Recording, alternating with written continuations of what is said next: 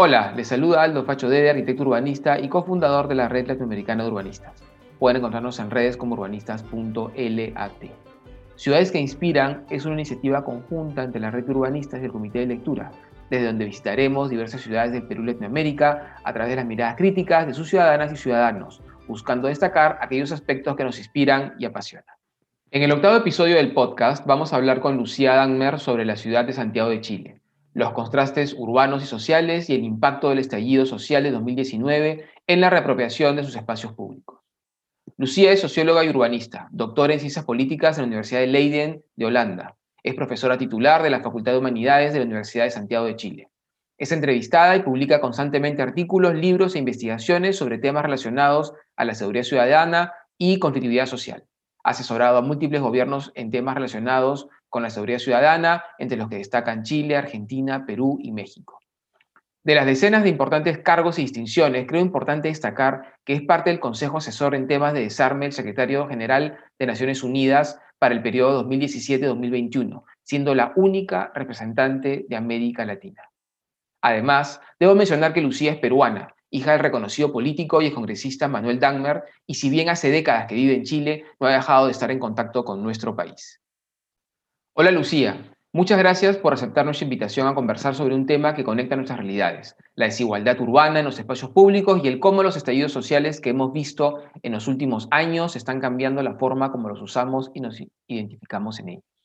En octubre del 2019, lo que empezó como un enérgico reclamo de estudiantes de secundaria y universitarios por el alza del pasaje de metro, en pocos días llevó a mil a miles, a más de un millón de personas a marchar por la calle de Santiago, en lo que fue denominada la Marcha del siglo, yo diría la marcha de la historia, por lo que he estado revisando en diferentes publicaciones.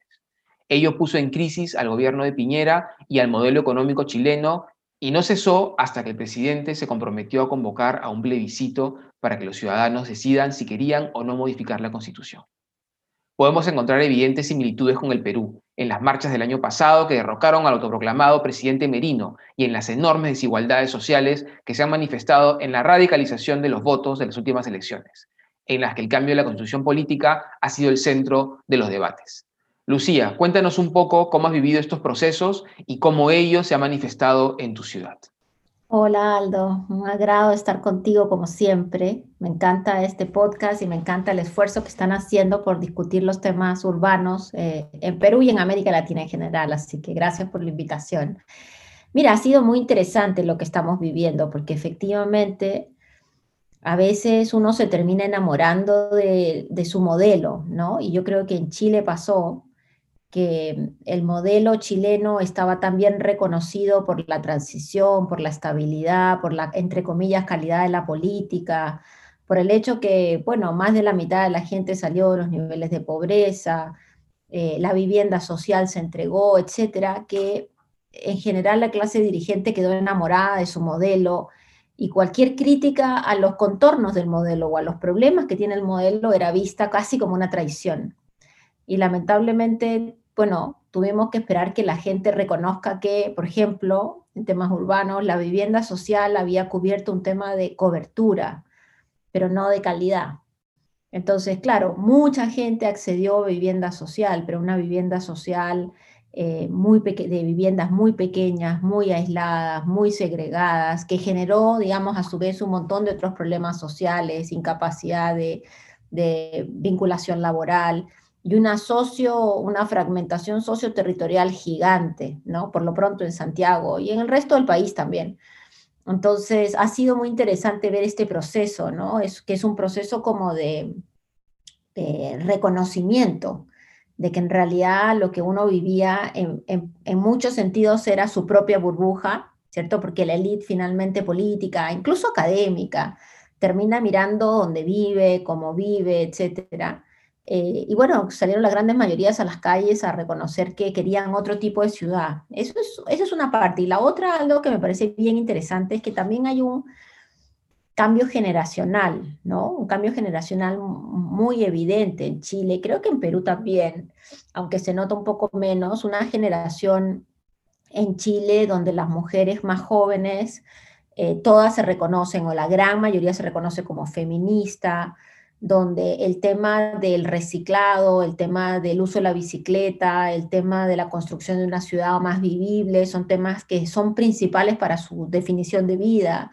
Eh, donde, digamos, todas estas cosas que uno, entre comillas, consideraba súper buenas de antes, como, no sé, tener dos autos, casa propia, dejaron de ser tan centrales porque hay un sentido de comunidad distinto, donde hay un reconocimiento y una apreciación a la gente que tiene las diversidades sexuales, las minorías étnicas. Entonces, además de este despertar, digamos, ciudadano general, también hay una nueva generación que empuja a ciertos cambios. Por supuesto, los más viejos este, miramos esto a veces por el balcón, pero creo que muchísimos reconocemos que efectivamente hay cambios que hacer, ¿no? Porque vivir en una sociedad fantástica o en una ciudad fantástica, pero a 10 kilómetros tener una ciudad del cuarto mundo no necesariamente es algo eh, sostenible y además, por supuesto, poco deseable. Gracias, Lucía. Qué interesante lo que nos cuentas. Eh, Perú y Chile son países, así como con Ecuador y con Bolivia, este, que tenemos raíces mucho más profundas y, estamos, siempre nos estamos mirando y, estamos también conviviendo. Quizás más, inclusive a nivel eh, personas, a nivel social, a nivel inclusive academia, que a nivel gobiernos. A nivel gobiernos hemos tenido nuestras diferencias, pero a nivel personas, individuos, hemos estado siempre muy conectados. Yo recuerdo eh, mi tía, mi, mi madrina, eh, ella cuando estudiaba en la Católica Derecho, eh, por ejemplo, me, contaba que, me contaba de aquella visita de, Víctor Jara a la, Católica, eh, cómo se reunían con el centro de estudiantes y conversaba, inclusive llegó a tener, que luego tristemente perdió, los, los álbumes de Víctor Jara firmados por él, ¿sí? los prestó y bueno, y nunca, y nunca volvieron. pero, pero me contaba eso, ¿no? Y me contaba otras cosas más. Y, así, y así también en las épocas duras también hemos estado tristemente conectados. Las dictaduras también estuvieron conectadas y, y ese, y ese plan, ese tema de represión que hubo en nuestros países eh, también superó las fronteras, ¿no? Y eso fue, fue bastante duro. Y, y, eso también lo, lo, hemos visto en la forma como usamos los espacios públicos. Yo recuerdo en, en los 90, eh, cuando, cuando fui este, a, Chile, es más, no sé si era la primera, no era la primera vez, la segunda vez que, que, iba, que iba a Chile, pero en este caso era, era con un grupo de amigos, íbamos a, una, un torneo internacional, eh, y en Santiago, claro, la, la, noche antes de volver al Perú, bueno, ya habiendo competido, dijimos, bueno, vamos a salir a la calle, ¿no? Vamos a irnos de copas, en fin. Y recuerdo que caminábamos del hotel por la calle, eh, algunos por ver la vereda, otros por la calle, y recuerdo que estaba yo con un amigo y un carabinero nos, nos llamó la atención enérgicamente. Yo, nosotros nos asustamos, porque claro, nunca en Perú, pues jamás, un policía nos había dicho peatones a la vereda, ¿no? Este, el, asfalto o la calle, no me acuerdo, para los autos. Entonces nos asustamos, después ya se nos pasó el susto. Pero me quedé, me quedé bastante impactado por esa experiencia. Y claro, yo te debo, te debo una, una visita hace rato. Es más, eh, había pensado el año pasado realmente aprovechar uno de mis viajes a Perú para, o desde Perú para poder este, pasar en Santiago pero sí me daba, tenía mucha curiosidad de ver cómo había cambiado el uso del espacio público, tanto en, mm. el, en el diseño, pero sobre todo en cómo las personas se han reapropiado. Y eso entiendo que sea, bueno, entendería, imagino que se debe haber dramatizado, ¿no? En positivo, a partir de, esta, de, esta, de esta revolución ciudadana. Cuéntanos un poco de eso y cómo tú ves ¿Y cómo ves incluso esta, esta, esta crítica que has hecho a, la manera como la ciudad ha, crecido? ¿Cómo la ves también en los espacios públicos, en esa, en esa mayor mixtura social, en esta reapropiación del mismo? Y también me interesaría que nos cuentes sobre si también ello se ve en el Parque Bicentenario, que es un parque importante de Santiago y que entiendo también tiene esa vocación de gran espacio público metropolitano. Sí. No, a ver, efectivamente, el... Eh, a ver, el modelo en general en Chile y en muchos países traía como condimento el abandono del espacio público y hacer del espacio público el centro comercial, ¿no? Hay muchos textos, incluso que estudiaban estos no lugares, ¿cierto? Estos lugares que en realidad no eran lugares, porque tú podías estar en un centro comercial en Argentina o en Chile o en Miami y era básicamente el mismo layout, el mismo organizado, todo igual. Entonces, claro, a medida que fue convirtiéndose en una sociedad más individualista y mucho más, digamos, más dividida, al final la gente te decía, y, sigue diciendo, yo creo, en general, que el centro comercial es un lugar protegido donde uno puede ir a pasear. Eso las nuevas generaciones lo ha ido cambiando fuertemente eh, y además, evidentemente, digamos, el estallido social trajo también de la mano la percepción que, que no todo es comprar, que no todo es salvar, salvarse solo, que no todo es, digamos, consumo, ¿no? Aunque por supuesto que sigue existiendo una parte importante de consumo. Entonces, eso trajo a la mano la, revitalización urbana de los espacios públicos. Ahora, yo te diría que luego, con el COVID, el tema del espacio público ya eh, aumentó a un millón por ciento, porque ahora eh, incluso los barrios más ricos, que en general la gente está más encerrada en su casa, uno ve que eh, en los horarios protegidos para deporte, por ejemplo, que son de hoy día ya de las, en los fines de semana son de 5 de la mañana a 10 de la mañana y en semana son de 6 de la mañana a 9 de la mañana. Eh, hay miles de personas, miles, literalmente miles de personas caminando, paseando al perro, corriendo en bicicleta, eh, cosa que antes no se veía. Realmente antes salían a correr los runners y sería, y el resto de la gente o iba a un gimnasio encerrado o se quedaba en su casa, ¿no? Eh, hay mucha gente que va y se siente en la ladera, al, lado del río Mapocho, que no es un río, digamos, este, lleno de agua, sino un río nomás, eh, a sentarse a conversar de lejos. hay mucha más apropiación de los niños en los parques. O sea, sí hay, con la pandemia, Em, a pesar de todo, hay una, en los horarios posibles, hay una utilización del espacio público distinto. Em, y creo que más se nota, y esto es algo que tú tienes mucho más experticia que yo, mucho más se nota en los miles que salen en bicicleta, que yo creo que esos miles que salen en bicicleta no volverán al auto, ni volverán al transporte, digamos, a los micros. ¿ah? Yo creo que ahí hay un punto de no retorno. Y creo que en el espacio público pasa algo parecido. Eh, que hay mucha gente que se dio cuenta que el vecino también tenía hijos como uno, que no era, digamos, un extraño vecino, sino que era un vecino con el cual uno podía compartir algunas cosas eh, y que efectivamente, incluso dentro de cada uno de los perímetros barriales, eh, se empiezan a generar muchas otras alternativas. Yo creo que si hay algo que tiene de bueno el COVID, que tiene tan poquito en realidad, en el caso chileno, es que efectivamente la gente se ha volcado a mirar la vida en, en común o de barrio de una forma diferente, ¿no? Y, esto, eh, por ejemplo, tú mencionabas el, el, Parque Bicentenario, que es un parque que está en, una de las comunas más ricas de Chile, que se llama Vitacura. Fue muy interesante porque antes de la pandemia, bueno, mucha gente de los sectores medios, medios populares, se traslada a este parque porque es un parque precioso, que por supuesto, como todas las ciudades latinoamericanas, la desigualdad también se mide en árboles, ¿no? Obviamente en los sectores altos hay muchísimo más árboles que en los sectores bajos o sectores populares. Eh, y hubo algún intento de algunos vecinos de esta zona de decir que, bueno, que solamente podían ir los vecinos de Vitacura al Parque Bicentenario. Fue interesante porque fue ese tipo de voces que antes hubiera tenido más eco, yo creo, y ahora fue como, bueno, no, o sea, el parque es de todos y hay que generar un espacio para todos, ¿no? Em, y en ese sentido creo que han habido esfuerzos sustantivos. ¿Qué va a pasar post-COVID? Es una, una gran pregunta, ¿no? Porque la gente se va a volver a encerrar, eso no lo sé. Pero sí creo que ha habido una mm, apertura hacia el, hacia el espacio común eh, muy importante, ¿no? Muy importante, que acá este, yo creo que se ve por las horas de deporte, que se ve por la gente que va a las plazas, que generalmente en los barrios altos, en los barrios acomodados, las plazas eran decorativas, estaban ahí, pero nadie las usaba.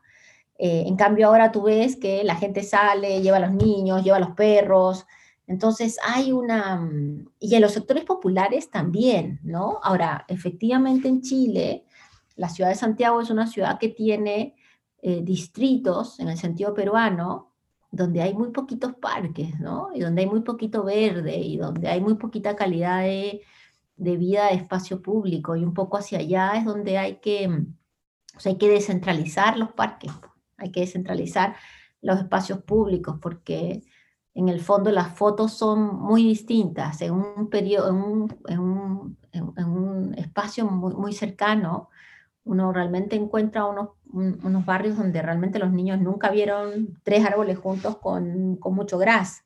Y eso es muy complejo porque ya está todos los estudios que dicen que la sociabilidad, el desarrollo, la vinculación con el otro están muy vinculados, digamos, relacionados con la capacidad urbanista, ¿no?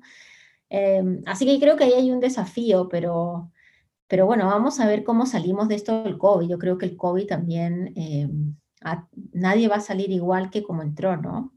Y también ni, los individuos ni las sociedades. Sí, claro, clarísimo. Me has hecho acordar mucho a, los, a los reclamos, me acuerdo cuando estaba Manuel Velarde de, alcalde de San Isidro, los reclamos de, de, algunos vecinos del Olivar, porque había gente. El, el, el, reclamo en el fondo era ese, ¿no? Hay gente usando el parque. Y, es, e, esa, esa costumbre de ver nuestros espacios públicos equipados, porque es eso lo que dices tú, ¿no? O sea, equipados, eh, vacíos, ¿no? Es como casi con, espacios contemplativos. Lucía, y hace poco me, una, una, una amiga me pasó un volante me, me llamó mucho la atención, de, de, San Borja, un volante que repartían a las mamás con los niños, diciéndoles que estaba prohibido pisar el césped, con, con, inclusive con, amenazándolas de multa, que digamos, claro. de multas, porque no, entonces, les, mira, les habían pintado la vereda para que jueguen los niños en la vereda, en las veredas, pero no debían pisar el césped porque el césped era un espacio de, para cuidar y protegernos. Ahí esa, bueno, en Jesús María pasa lo mismo, ¿no? Que claro. ponen rejas a todos los, a, como si el verde fuera eh, solamente, eh, no sé, como una cosa, como tú dices, contemplativa, ¿no? Sí, claro, tremendo, ¿no? Y por otro lado, ves también, como dices tú, una desigualdad brutal a pocos kilómetros. A veces te diría, no voy a decir metros, porque, pero sí kilómetros, ¿no? Pocos kilómetros de estos espacios, ves una desigualdad urbana brutal. O sea, te, te, golpea en la cara. Recuerdo una, una charla que vi este, a pedido, en fin, de una organización donde ponía dos imágenes, ¿no? Un parque típico de, de, de, Miraflores, San Borja, cualquiera, ¿no? Y un parque de San Juan del Urigancho, digamos, no está tan lejos, pero también puede ser el Agustino, también puede ser incluso Novia María. Y tú dices, el niño, o sea, el, el ciudadano es el mismo, la, el país es el mismo, la constitución que nos, que, nos, que nos cobija es la misma, la desigualdad es brutal. Entonces, es brutal. ¿cómo, claro, ¿cómo, ¿cómo pretendes que esos niños se desarrollen en igualdad? O sea, no hay bueno, por eso es que necesitas un alcalde mayor en Lima, ¿no? Porque en el fondo la desigualdad también está muy vinculada a las distribuciones de, la, de los poderes municipales. Entonces, obviamente, San Isidro, Miraflores, La Molina, tiene mayor capacidad de recursos, entonces obviamente son lugares con más cosas, pero y en cambio los conos son mucho más pobres, re, re, reciben mucho menos dinero, entonces tienen menos cosas, pero la idea de la ciudad es una idea global, no es una idea distrital, ¿no? Claro. Eh, y los parques zonales ayudan, pero tampoco se mantienen con tanta capacidad. Eh, en el fondo, yo, bueno, ahí justo estábamos conversando antes de empezar a grabar este, sobre un tema, sobre este tema. En el fondo, yo creo que más que, o sea, el alcalde mayor es el alcalde metropolitano, que tiene, digamos, las competencias y debiera tener los recursos, que es, para mí el problema fundamental es un problema de recursos para la metrópoli. O sea, Lima no tiene los recursos que necesita para poder, para poder gestionar sus espacios públicos y gobernarse de forma equitativa, digamos, y, generando espacios de calidad. Eso es una deuda enorme y para mí tiene un trasfondo político evidente. Y dos, los distritos, eh, claro, los, los arbitrios que cobran y, los, y, los, y, y, los, y las tasas para mantenimiento de espacios públicos están relacionados, evidentemente, están, se, se, implementan en el distrito, ¿no? Y ahí sí, pues las diferencias socioeconómicas de uno y otro marcan lo, eh, los ingresos. Pero Lucía, tú sabes que más, que más que más que lo que pagan los vecinos, donde más se genera diferencias en el, es, eh, es en, en, el, en, los pagos generados por los comercios y las oficinas. El 80% claro. del presupuesto de San Isidro no está generado por los vecinos, está generado por, los, por las oficinas, centro financiero y centro empresarial. Y claro. más de una propuesta muy interesante de determinar que e, el arbitrio del vecino, ¿no es cierto? Y los, y los, y los digamos, y los, y los, eh, y los costos de mantenimiento se usan para el distrito. Pero lo que se generan los grandes conglomerados comerciales como el centro financiero y empresarial, como el, el centro también, el centro también este, eh, digamos, comercial de Miraflores, en Gamarra, me explico, estas grandes zonas debían poder ir a una, a una bolsa común y redistribuirse de forma equitativa, porque la gran desigualdad se genera por, a partir de esos grandes conglomerados comerciales que generan un ingreso muy, muy por encima de lo que paga un vecino, ¿no? Porque un sí. residente, ¿no?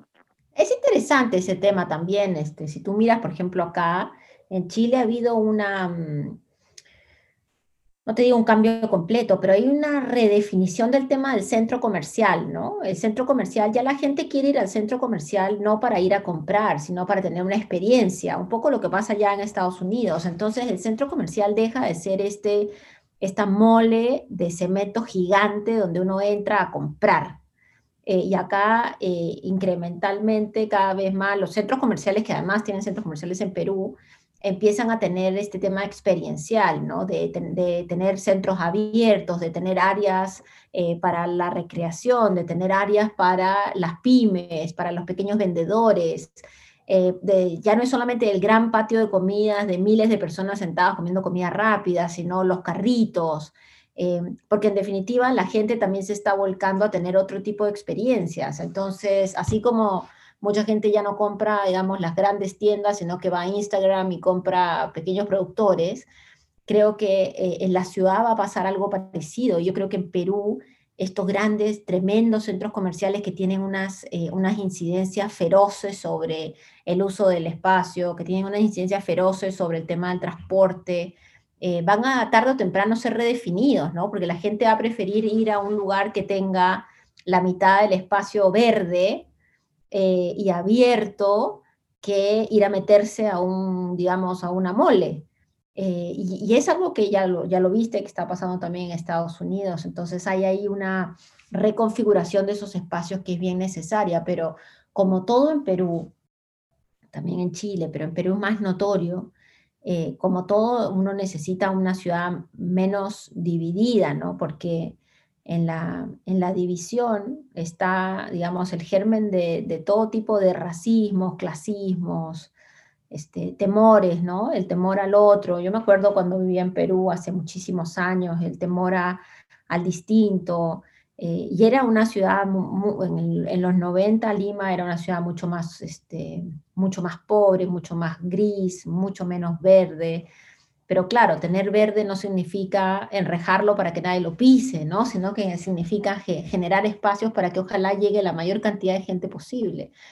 Eh, y eso yo creo que acá en Chile se ha ido avanzando. ¿ah? Las ciudades y, los alcaldes se dan cuenta que necesitan espacios de, reunión. También pasa lo mismo que en Perú, que los alcaldes tienen eh, lo que Vitacura gasta la otra vez sacaban la cuenta, lo que Vitacura gasta, que es un distrito, gasta en, áreas verdes, es lo que los distritos populares gastan en todo su sistema de educación. Entonces tú dices, bueno, ¿me entiendes? algo está mal acá. Eh, y efectivamente, yo sí soy del grupo, digamos, que creo que si no hay regulación estatal, la gente sola no se autorregula, ¿no? La gente, siempre está la idea de que el otro es un vago y que no quiere tener jardín nomás, pero pero tú necesitas mecanismos de regulación estatal que te permitan hacer una redistribución mejor. Seguro, seguro. Y yo creo que más que, bueno, además de siempre pensar una reingeniería de la, de la, de la estructura, digamos, política, ¿no? de, la, de la gobernanza, yo creo que más deberíamos enfocarnos, en el caso peruano en particular, en eso, en una reestructura de la, de la, de la distribución de los, de los ingresos, que ayudaría a resolver gran parte de los problemas que se evidencian, ¿no? Y también, y también debería el Estado peruano de una buena vez entregarle a Lima los recursos que la ciudad demanda por ser capital del, país y tener casi un tercio de la, de la población peruana.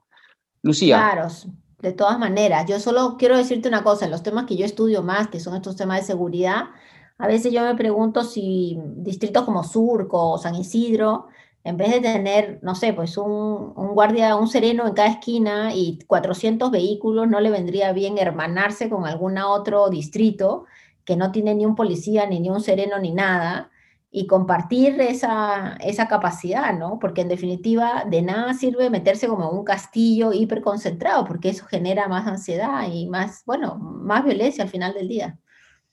Totalmente, totalmente, sí, la, la desigualdad Claro, estamos, estamos eh, la, reacción a la, sensación y a la inseguridad, porque son las dos cosas. Uno, hay una percepción, pero también hay una realidad, que es la que te genera, evidentemente, esa mayor percepción.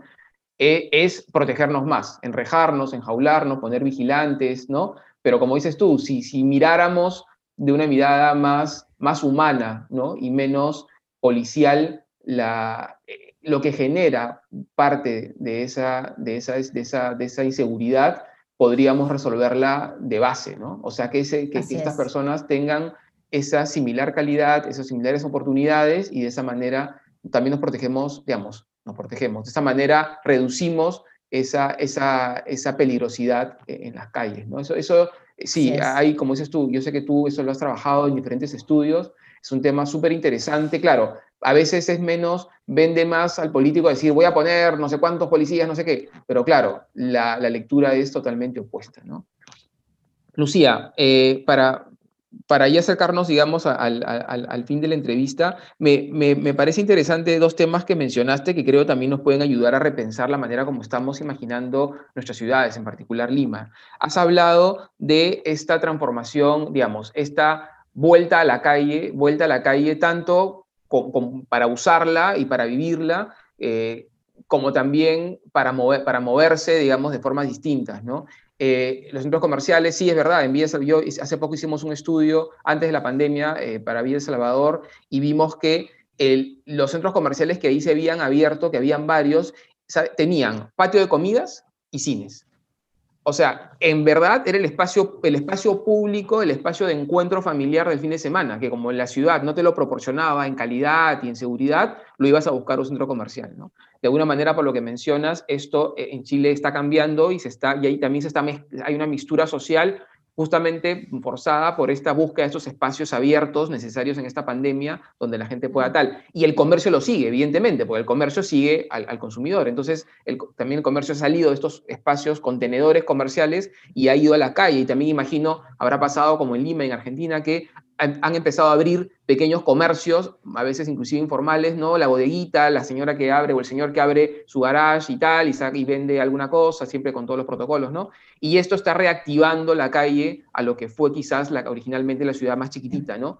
Y también mencionaste el tema de la movilidad, lo cual me parece muy interesante, Lucía, porque Santiago ha invertido muchísimo dinero en la red de metros, ¿no? Eh, pensando, enfocándose o, o, asumiendo que esa era la manera como iba a resolver el, transporte.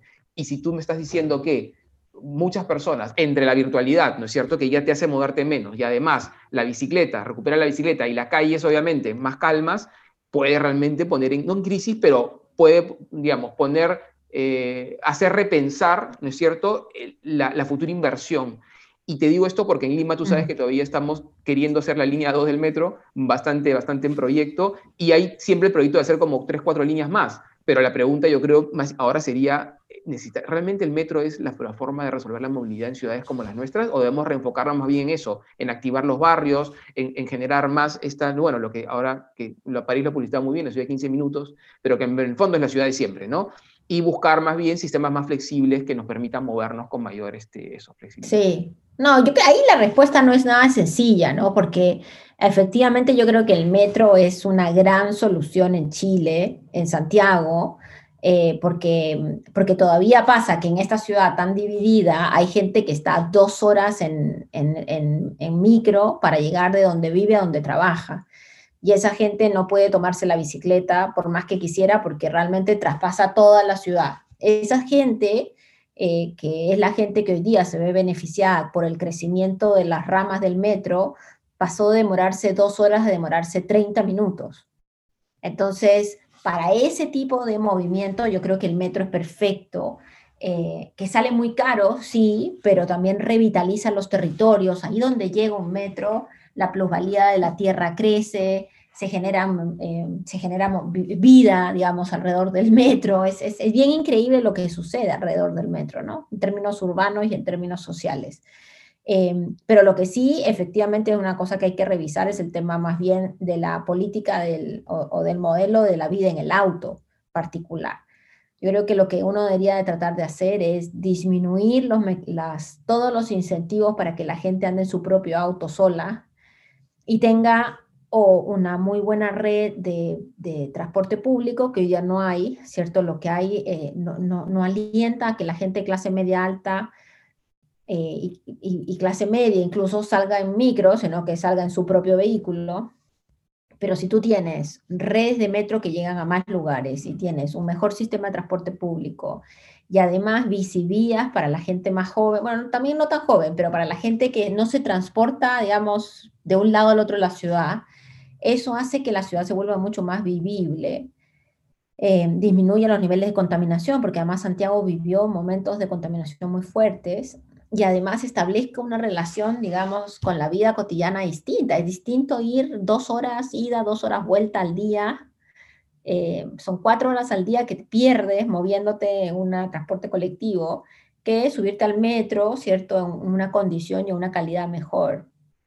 Pero, claro, la otra alternativa sería esto de la ciudad de 15 minutos. Eh, yo creo que eso en América Latina es muy difícil por la forma como han crecido las ciudades, que en, una esquina en la ciudad están todos los trabajadores y en otra esquina están todos los trabajos. Entonces la gente sí o sí se tiene que movilizar de un lado al otro eh, y ha sido muy difícil conseguir que en las zonas donde están todos los trabajadores se instalen centros productivos, centros financieros, digamos, centros comerciales, ¿no? Porque es más fácil mover a los pobres que mover a los ricos en América Latina, ¿no? Eh, salvo algunos casos muy específicos donde han habido inversiones, no sé, Medellín, etcétera, eh, eh, cuesta mucho. Em, incluso acá en Chile se han hecho importantes inversiones, hay un parque zonal, digamos, que es el padre, Renato Poblete, hay otro parque que está como el Santiago Centro, un poquito más hacia, hacia, hacia el sur, eh, pero al final termina como englobando a el grupo de gente que vive alrededor, no tanto una transición, ¿no? Pero, pero yo estoy convencida que, que las nuevas generaciones, después de lo que vamos a vivir con el COVID, eh, muchos se van a repensar si realmente vale la pena vivir acá en las ciudades hiperconcentradas, hiperestresadas, ¿no? Hipercontaminadas. Mi impresión es que eso, ojalá que también cambie. Muchísimas gracias, Lucía. Es una, una conversación riquísima, súper interesante. Este, me has llevado a cambiar el, el, formato que hasta ahora venía llevando los podcasts, pero estoy, estoy encantado y maravillado y espero que también así estén nuestros oyentes. Antes de terminar, quería, quería pedirte que les dejes un mensaje inspirador en la línea de lo que has conversado. Una, digamos, ¿qué, ¿qué, les recomendarías para que, ellos, para que nuestros oyentes se animen a encontrarse y a encontrar su identidad en las ciudades que construyen y habitan? Sí, no, bueno, gracias Aldo, como siempre. Este, mira, yo creo que mm, dentro de todo lo malo que estamos viviendo, el tema en la ciudad va a tener una mirada positiva. Tenemos que encontrarnos con el otro. La ciudad es el lugar de encuentro, no es el lugar, no es el lugar de aislamiento, no es el lugar de yo en mi casa encerrado con, con una pared gigante. Eh, y el llamado a encontrarnos con el otro también es un llamado a ser bastante más flexible en nuestras posiciones, en nuestros entendimientos, ¿cierto? En, en, reconocer lo bueno que hay en el otro, eh, en la ciudad. Eh, y así como esto nos lleva al espacio público, también nos tiene que llevar a mecanismos de pedagogía de lo que significa ser ciudadano. Ser ciudadano no significa andar maltratando al sereno, no significa andar eh, mandando, digamos, al perro a que haga sus necesidades al parque y no recoger sus necesidades. O sea, desde las cosas más básicas hasta las más extremas, la ciudad te lleva a ser ciudadano, yo creo, y dejar de ser cliente. Y creo que en los próximos años, ojalá, eh, esa sea nuestra labor, ¿no? Nuestra labor sea salir de nuestras casas, así como en esas películas de ciencia ficción que después de que pasa la digamos, la, la, hecatombe, uno sale y como que abre los ojos y ve lo maravilloso que es vivir en el espacio público. Espero que algo de eso suceda en el post-COVID y realmente el mundo de la política reconozca no solamente su, su responsabilidad de lo que ha sucedido, sino también su responsabilidad en lo que viene, ¿no? De construir ciudades más vivibles, más ciudadanas, finalmente con mejor calidad para todos y todas. Porque ciudades bonitas para un poquitito y muy malas para la mayoría son ciudades inservibles al final del día. Mil gracias, Lucía, por tu tiempo. gracias a ti, Aldo. No, al contrario, una entrevista riquísima y espero pues que sea del agrado de todos quienes nos escuchan. Por mi parte, me despido hasta una nueva visita a aquellas ciudades que nos inspiran y apasionan. Muchas gracias por escuchar.